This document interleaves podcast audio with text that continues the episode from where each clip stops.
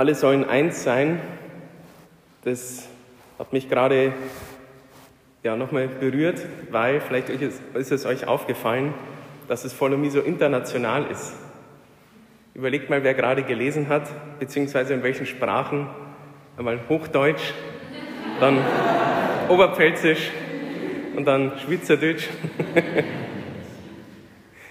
Das ist die Einheit der Kirche. Ich möchte heute ein bisschen was von mir erzählen, wie immer. Aber nicht, weil ich endlich mal wen habe, der mir zuhört oder weil ich mich groß darstellen will oder so. Das ist praktisch, wenn man predigt, dann müssen die zuhören. Außer wenn ich dann euch sehe, wenn ihr dann dieses Spiel hier macht. dann höre ich auf. Nein, ich möchte was erzählen, was mir immer einfällt zu diesen Themen, was wir heute früh von der Sophia schon so schön gehört haben, dass nämlich in uns ganz viel drin steckt. Ich bin vorhin schon erschrocken, wo dann die Folie kam, wo der Josef und ich auf einmal aufgetaucht sind und sie dann so hingeführt hat zu dem perfekten Menschen. Ich so, oh Gott, da kommt jetzt unser Bild. genau, wenn ihr wüsstet, ähm, wie es in uns ausschaut, aber ihr wisst es selber, wie es in euch ausschaut, bei jedem schaut es so ähnlich aus. Und ich möchte ganz kurz erzählen ähm, über eine Sache oder zwei Sachen, die ich entdecken durfte. Ähm, nicht mein ganzes Zeugnis, das kommt vielleicht irgendwann einmal, aber auf jeden Fall war ich absolut in 100.000 Gruben drin, also ganz tief unten drin, ähm, wo ich mein Abitur gemacht habe, sind meine Pläne gescheitert, nicht das, was ich eigentlich machen wollte, das hat nicht funktioniert. Und da kam ich ganz schnell zu der Frage, ich habe Gott noch nicht gekannt, die Kirche abgelehnt und so. Und da kam ich ganz schnell zu der Frage, warum bin ich eigentlich auf der Welt? Was soll denn das Ganze? Und ich habe überlegt, ja, was macht mir eigentlich Spaß, mit was beschäftigt mich? Das war nicht so viel gewesen. Freunde hatte ich auch keine. Was kann ich denn eigentlich? Ist mir auch nichts eingefallen. Und da war ich ganz schnell bei dieser tiefen Grube, die wir gestern mal kurz angesprochen haben, nämlich wirklich bei Selbstmordgedanken. Für mich war es so, nach dem Tod ist eh alles aus und warum soll ich mich jetzt dann noch 60, 70, 80 Jahre rumquälen? Dann mache ich doch gleich Schluss. Gott sei Dank habe ich es gelassen. Und dann kam die Wende. Das wäre die längere Geschichte jetzt, die lasse ich aus, aber letztendlich aus dieser Grube heraus, die habe ich vielleicht gebraucht, dass ich mal sehe, wie dunkel es um mich herum ist, kam dann irgendwann wirklich dieses Licht von ganz oben und ich durfte Gott entdecken. Und durch ihn, und das ist das Schöne an diesen Wochenenden, Wochenende 1, wer ist Gott? Wochenende 2, wer bin ich eigentlich? Von Follow Me. Und so ähnlich war es wirklich auch in meinem Leben. Erst habe ich Gott entdecken dürfen, oder er hat seinen Weg mal zu mir gefunden. Ich habe es zugelassen und dann durfte ich was entdecken, wer ich eigentlich bin. Und es war so, ich konnte, ihr habt es schon mal gehört, ich konnte nur Schlagzeug spielen ähm, ich habe ganz schlimme Musik gespielt ähm, oder zur schlimmen Musik gespielt, bin ganz viel auf Konzerte gegangen, so ganz satanistischer Musik. Ähm, also Heavy Metal ist so das langweiligste von dieser ganzen, von diesem Subgenre der Musik, die ich gehört habe. Und genau, das habe ich gespielt, habe das angehört, war aber immer schon sehr musikalisch, habe als kleines Kind schon Klassik gehört und was weiß ich. Also Musik war immer so ein Hauptbestandteil meines Lebens. Und dann habe ich Gott entdeckt, dann ist es so langsam weniger geworden, auch mit der Metal-Musik, gar nicht, weil ich gemerkt habe, dass es gegen Gott ist, sondern irgendwie habe ich automatisch keine Lust mehr drauf gehabt, dieses Aggressive, auf dieses Technische und so. Und dann hat einmal ein Mensch zu mir gesagt, und das war dieser prophetischste Satz meines Lebens, den jemand zu mir gesagt hat, nämlich, singst du gerne? Das war kurz nach meiner Bekehrung. Und ich hätte eigentlich sagen wollen, na, überhaupt nicht weil ich konnte gar nicht singen. Seit dem Stimmbruch nie wieder irgendwas gesungen, war ganz schlimm. Singst du gerne? Und ich habe aber gesagt, ich würde es gerne. Und bin ich selber erschrocken. Was habe ich da gesagt? Und dieser Mensch, der hatte ein prophetisches Charisma, könnte man sagen, ein Charisma der Erkenntnis und hat mir gesagt, sing, das wird dein Weg der Befreiung und der Heilung sein. Mach Lobpreis, mach Lobpreis für den Herrn. Ich hatte zu der Zeit nur Lobpreis gehört ganz leise mal ein bisschen was mitgesungen, nicht so laut wie ihr hier. Und irgendwie habe ich Glauben gehabt. Habe gemerkt, irgendwie das, was der sagt, ich kann es irgendwie nicht, nicht, direkt glauben, aber irgendwie merke ich, ich habe da Ahnung gehabt, dass es irgendwie stimmt. Und ich habe angefangen unter Kämpfen, ich war ganz alleine, bin wirklich in den Wald gegangen, ganz tief rein, wo mich keiner hört, um an, anzufangen zu singen. Und ich war so überaufgeregt. Ist ja eh wurscht, da ist ja kein Mensch, der hört das ja nicht. Aber ich war so hyper aufgeregt und so blockiert in alle Richtungen, also ganz tief in dieser Grube der Selbstablehnung, des Selbstzweifels und so. Und dann ist es langsam besser geworden. Kurz danach, ähm, das war Prüfungszeit, ich war mittlerweile schon in Regensburg, ähm, habe da gelernt und ich habe mir ein bisschen verschätzt mit dem Pensum, was ich mir da vorgenommen habe zum Lernen. Und es war ganz viel. Und ich habe mir dann so einen Plan gemacht, habe immer gesagt, dreiviertel Stunde lernen, zehn Minuten Pause, dreiviertel Stunde lernen, zehn Minuten Pause und so weiter. Und das den ganzen Tag, wirklich, weil sonst hätte ich es nicht geschafft, weil das viel zu viel war und ich viel zu spät angefangen habe. Und ich habe gewusst, in diesen zehn Minuten muss ich irgendwas machen, äh, nicht wieder Input, nicht Musik oder irgendwas, sondern irgendwie äh, Ruhe und so. Ich habe Jesus gefragt, was soll ich machen? Und mein Blick schweifte irgendwie so durch mein Zimmer und dann sah ich eine alte Gitarre, die ich von meinem Bruder schon vor zehn Jahren geschenkt gekriegt habe. Und ich konnte keinen einzigen Akkord spielen. Ich habe es immer mal wieder probiert, das hat immer nicht hingehaut. Kennt jeder, der mal irgendwie so lustlose Instrument lernen will, der lässt gleich wieder liegen. Aber ich habe es immer mitgeschleift, diese Gitarre. Und dann habe ich gedacht, ja, Jesus, ich will ja Lobpreis machen, aber das alleine singen, das ist so kreislich, ohne Begleitung und so, das ist irgendwie, das macht einfach keinen Spaß und das ist so nervig. Ich würde gern mich wenigstens selber begleiten können mit der Gitarre, das muss ja nie jemand hören. Ähm, dann habe ich die Gitarre genommen und habe immer in diesen zehn Minuten, ja, Akkorde irgendwie geübt. Und das ist wirklich ein Wunder in meinem Leben passiert. Ich habe in zwei Wochen Gitarre lernen gelernt. Also wirklich alle Griffe, dann nochmal zwei Wochen später konnte ich die Barré-Griffe, also die, die eigentlich nochmal ein bisschen schwieriger sind und mehr Kraft braucht in der Hand. Und jeder, der irgendein Instrument gelernt hat, der weiß, in zwei Wochen lernt man kein Instrument. Also es war wirklich ein Wunder des Herrn. Und es war was, was mich so erfüllt hat, weil ich es unbedingt wollte, nicht für mich, weil ich ja jetzt vor allen Leuten irgendwie was spielen wollte oder so, sondern einfach, weil ich meine Gebetszeit ja, irgendwie schöner machen wollte, irgendwie mehr mit dem Herz zum Herrn beten. Nicht irgendwas reden oder irgendwas rumbeten, sondern einfach mal das fließen lassen von meinem Herzen zu seinem Herzen.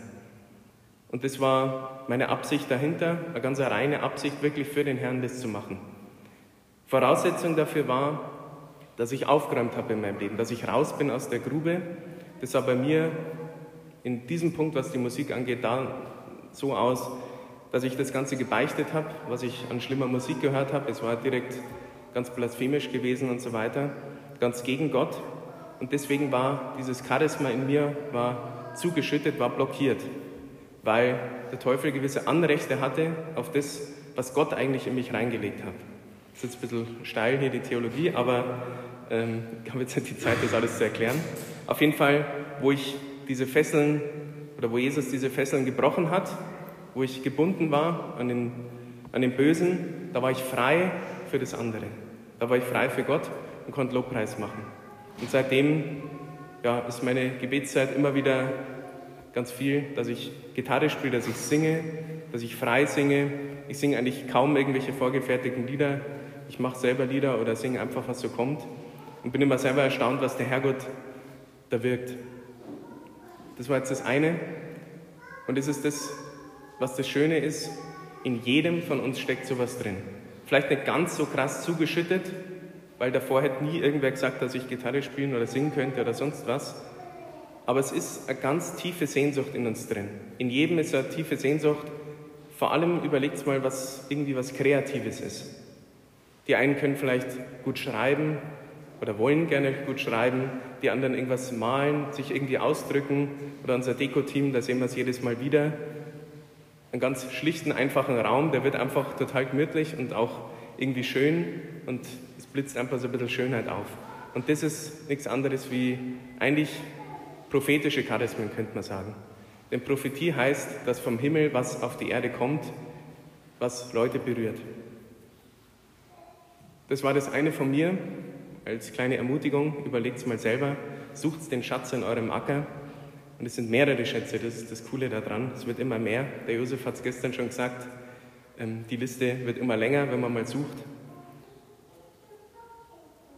Und was anderes durfte ich entdecken, ähm, was auch eigentlich jeder ungefähr so ähnlich haben könnte. Vielleicht nicht jeder, dass jeder Gitarre spielt und singt, aber es ist ein Charisma oder es ist eine Gabe, eine grundsätzliche Gabe, nämlich die Stimme Gottes zu hören. Und ich weiß nicht, ob ihr das kennt, wenn euch im Alltag was passiert, wo ihr irgendwie merkt, irgendwie war da jetzt Gott dabei oder irgendwie sollte mir das jetzt was sagen oder zeigen, aber ich kapiere es noch nicht genau. Und das sind die Dinge im Alltag, wo ihr ein bisschen daran arbeiten könnt, wo ihr diesen Step machen könnt, so wie wir jetzt gehört haben, ohne Angst zu haben, falsche Propheten zu sein, sondern junge Propheten zu sein. So ein cooles Bild. Und ich wage jetzt diesen Step und darf euch zwei Sachen erzählen. Ähm, beim Team werde ich gleich sehen, dass sie den hier machen. den habe ich schon gesagt. Ich durfte die letzten zwei Tage was sehen, wo ich gemerkt habe, dass Gott zu mir spricht und nicht nur zu mir, sondern vielleicht auch zu euch. Überlegt mal, vielleicht was euch das auch bedeuten kann. Am ersten Tag, am Freitag, kam ich zu spät an. Ich bin jetzt jeden Tag zu spät gekommen. Das ist irgendwie, sollte vielleicht so sein, das ist eine gute Ausrede. Ähm,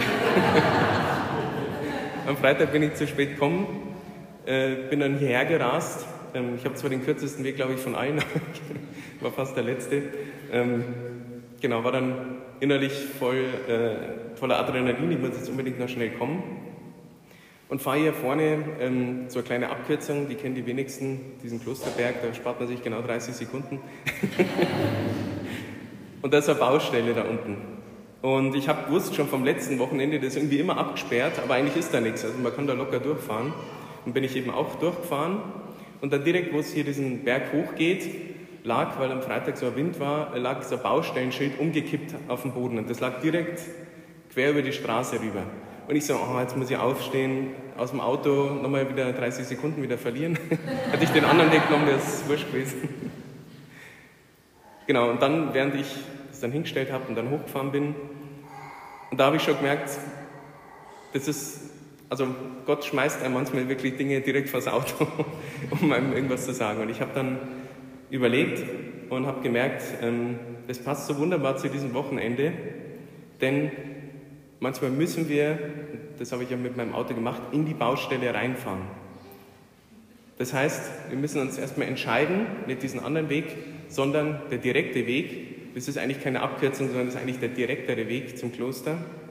Wir müssen rein und wir müssen diese Baustelle wahrnehmen. Baustelle ist unser Leben. Und da gibt es ähm, einen coolen Prediger, was ihr, ob ihr den schon mal gehört habt, Billy Graham, man sagt, das ist so einer der größten Prediger der Welt gewesen, so ein Protestant, aber der war ziemlich äh, gut katholisch in seinen Ansichten. Er wurde sogar auf den Bischöfen eingeladen, hat den Papst manchmal getroffen und so. Und seine Frau, die hat einen so coolen Grabstein. Ich habe mir extra das Foto jetzt endlich mal gesucht, ich habe es mal gehört davon. Da steht einfach ihr Name drauf, Ruth Bell Graham, dann die Daten und dann steht drunter End of Construction Thank you for, for your patience. also Ende der, der Konstruktion, Ende der Baustelle. Danke für eure Geduld. und das ist so cool, weil unser Leben ist echt eine Baustelle und die wird dann erst fertig, wenn es im Himmel, wenn im Himmel ist. Ich habe es gestern schon gesagt, die 100 Prozent, die Baustelle wird dann abgenommen und ist dann fertig, wenn wir im Himmel sind. Und um durchzukommen durch diese Baustelle, wie bei mir eben, muss man aus dem bequemen Auto raus. Ich habe Musik gehört, nochmal so Pusher-Musik, dass ich nochmal schneller fahre, dass ich gut drauf bin, wenn ich hier ankomme. Und ich musste raus aus dem Auto, ich musste dieses Schild hochstellen, wieder rein ins Auto und dann los. Und so ist es auch. Wir sehen die Baustelle, also wir entscheiden uns dafür, wir sehen sie in unserem Leben und dann müssen wir aussteigen und da was machen. Oder wie gestern das Seil wirklich ergreifen. Und dann kommt man durch egal wie zu oder wie kaputt oder wie eng die Baustelle ist. Man kommt durch, Gott führt einen durch. Das erste Bild. Das zweite, das war dann gestern, wieder, wieder zu spät. Ähm, und dann habe ich hier geparkt und laufe wieder eben die paar Meter zum, zum Nardini-Haus hierher. Und da fliegt direkt vor mir, also ja, direkt vor meiner Nase fliegt eine Taube vorbei. Die hat gerade so gestartet und hatte so einen großen Ast im Mund. Also der war ziemlich groß. Und dann direkt vor mir lässt sie den dann fallen und fliegt einfach weg. Oder fliegt weiter in die Richtung. Und auch da habe ich wieder gemerkt, eben, wenn man im Stress ist, dann macht es Gott dann ganz deutlich, dass man es checkt irgendwie. Und habe dann auch die paar Meter dann ins Haus äh, kapiert äh, oder versucht zu kapieren, was Gott mir dadurch sagen will, vielleicht uns allen. Nämlich, wir müssen auch die Dinge, die so schwer sind in unserem Leben, eben diese Baustellen, diese Gruben und das alles, wir müssen das auch mal loslassen. Das eine ist, das natürlich Gott zu übergeben. Und das ist das, was diese Taube quasi gemacht hat. Sie hat das Ding genommen, auch wenn es schwer ist. Und wir müssen eben uns und unsere Baustellen erstmal annehmen. Weil erst was ich in der Hand habe, was ich angenommen habe, das kann ich Jesus übergeben. Alles andere wäre Verdrängung. Zu sagen, ja, da gibt es ein paar Probleme, aber hier Jesus mach. Aber diesen billigen Umweg will Jesus nicht. Er will, dass ich es erstmal annehme sag, okay, es ist beschissen, aber das ist jetzt einmal so, das gehört zu mir und jetzt gebe ich es dir. Und dann loslassen. Nicht geben oder festhalten, sondern loslassen. Und eben wie bei der Taube, ganz ein einfaches Bild, dann kann man wunderbar abheben. Und es war wirklich im Steilflug quasi, hat sie das fallen gelassen und ist dann einfach schön nach oben weitergeflogen. Und ihr kennt bestimmt diese Stelle, eine der berühmtesten, und die ist mir dabei eingefallen, dass Jesus zu uns sagt, nehmt mein Joch auf euch und lernt von mir, denn ich bin gütig und von Herzen demütig. So werdet ihr Ruhe finden für eure Seele, denn mein Joch drückt nicht, meine Last ist leicht. Vielleicht habt ihr gestern gemerkt, die Lasten, die wir haben, die sind ziemlich schwer, aber Jesus nimmt es und hilft uns. Und diese Last, die er uns dann noch überlässt, die ist ganz leicht. Noch ein Wort, weil ihr ja alle Jünger seid, auf dem Weg der Jüngerschaft. Was mir ganz wichtig ist bei diesem ganzen Thema mit Selbstannahme, Jüngerschaft ist nichts anderes wie Liebe. Und Liebe ist nicht dieses Gefühl vom Verliebtsein. Wir sind ganz viel getrieben von Gefühlen, wir werden ganz viel manipuliert in den Medien, weil jedes Bild und jede Werbung immer Gefühle produziert, immer coole Gefühle und angenehme Gefühle und so weiter. Und das ist total fies, weil dadurch sind wir so manipulierbar, weil Gefühle, die treiben uns hin und her. Aber Jüngerschaft und Liebe ist nicht das Gefühl. Es kann mal kommen, das Verliebtheitsgefühl, aber es ist ganz schnell wieder weg. Und wer seine Beziehung, seine Liebe auf diesem Gefühl aufbaut, da wird es keine Ehe geben, da wird es gar keine Beziehung geben, weil das ist so schnell wieder weg. Liebe und Jüngerschaft ist die Entscheidung für Gott. Es ist eine Entscheidung. Und eine Entscheidung hat gar nichts mit einem Gefühl zu tun. Es ist eine Entscheidung für den anderen, letztendlich für Gott. Und Selbstannahme ist genau das Gleiche. Wer darauf wartet, wer jetzt gemerkt hat, okay, es gibt diese Gruben und was weiß ich was, und ich warte jetzt drauf und bitte drum, Gott, gib mir das Gefühl, dass ich mich selber annehmen kann. Leute, da könnt ihr lang warten. Das wird nie kommen. Es ist eine Entscheidung. Und das ist das, was wir gestern gemacht haben. Sogar diejenigen, gibt bestimmt welche, die sagen, ja, ich habe es ja gemacht, weil es alle gemacht haben gestern, aber eigentlich kann mich immer noch nicht annehmen. Und es ist immer noch Mist und ich kann mir immer noch nicht im Spiegel anschauen. Völlig egal. Es geht um die Entscheidung, das Ding zu ergreifen, sich hochziehen zu lassen, unabhängig von Gefühlen. Es gibt eine Stelle, die erzähle ich immer wieder. ich sehe schon wieder die ersten Hände. 2 Korinther 12, 9. Paulus redet vom Stachel im Fleisch, hat bestimmt jeder schon mal gehört. Es ist irgendein Problem, was der Paulus hat, irgendwas Grobes, irgendwas, wo er sagt, boah, ich könnte so ein guter Jünger sein, aber diese Sache hindert mich. Genau das ist total blöd. Und er bittet Gott dreimal darum, dass es wegnimmt. Und dann antwortet Gott, und das ist so cool, das ist eine echte direkte Gottesrede an Paulus und dadurch auch an uns, meine Gnade genügt dir, denn sie vollendet ihre Kraft in der Schwachheit. Also in der Schwachheit von Paulus kommt Gottes Kraft zur Vollendung. Und dann sagt der Paulus was da drauf, und das ist genau unser Thema, nämlich deswegen bejahe ich meine Ohnmacht. Also er hat gemerkt, er ist schwach, dieser Stachel im Fleisch, was auch immer das war. Jeder von uns kann sich seine Grube dabei vorstellen. Deswegen bejahe ich meine Ohnmacht. Ich sage ja, ich nehme sie an denn wenn ich schwach bin, dann bin ich stark. Wenn ich schwach bin, dann kommt Gottes Kraft in mich und durch ihn, oder er ist durch mich dann stark. Und das ist unabhängig von Gefühlen. Der Stachel im Fleisch, der hat immer noch wehgetan. Das war immer noch unmögliche Umstände, wo er gesagt hat, oh, wenn das nicht wäre, ich könnte so gut predigen, ich könnte noch weiterkommen, noch mehr Leute erreichen oder wie auch immer. Völlig egal. Für Gott ist das kein Hindernis. Das Hindernis für Gott ist unser Nein. Wenn wir sagen, nimm alle, nur nicht mich, weil was willst du mit mir anfangen? Das hindert Gott. Da hat er keine Macht, ein bisschen theologisch steil, der allmächtige Gott hat keine Macht, wenn wir Nein sagen. Weil er macht sich quasi in gewisser Weise abhängig von unserem Ja.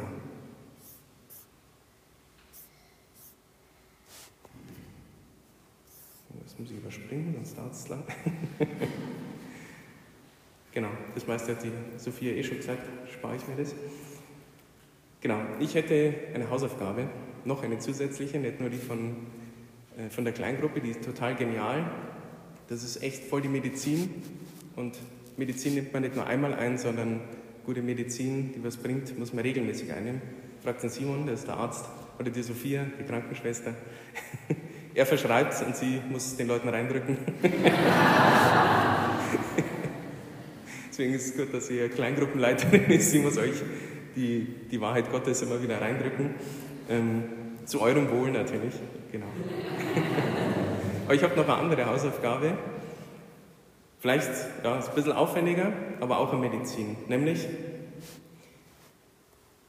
jeder von euch ist ja ganz brav katholisch und bereitet sich immer gut auf die Beichte vor. Wir haben heute schon ein bisschen darüber geredet. Gestern war auch die Möglichkeit noch dazu. Ähm, und was macht man da, wenn man ganz, sich ganz viel Mühe gibt? Man nimmt einen Beichtspiegel, man liest es durch, man schaut einmal auf die Liste, man sieht seine 100.000 Gruben, in denen man noch drin steckt, man schreibt es schön brav auf. Man geht zum Beichten mit großer Reue, kommt wieder zurück und dann geht es wieder von vorne los. Und dann bin ich schon so getrimmt, so fokussiert immer auf das Negative in meinem Leben, dass ich irgendwann gar nicht mehr rauskomme. Nicht, dass es keine gute Beichtvorbereitung ist, natürlich müssen wir auch auf dieses Dunkle in unserem Leben schauen, aber meine Hausaufgabe wäre, nachdem ihr so einen Beichtspiegel mal durchgelesen habt und notiert habt und so weiter, ähm, macht es noch einen anderen Beichtspiegel. Nämlich, schreibt euch auf, was habe ich eigentlich schon für positives Feedback von anderen bekommen. Gestern haben wir das geübt mit diesem Zettel auf dem Rücken. Das sind ganz wertvolle Zettel.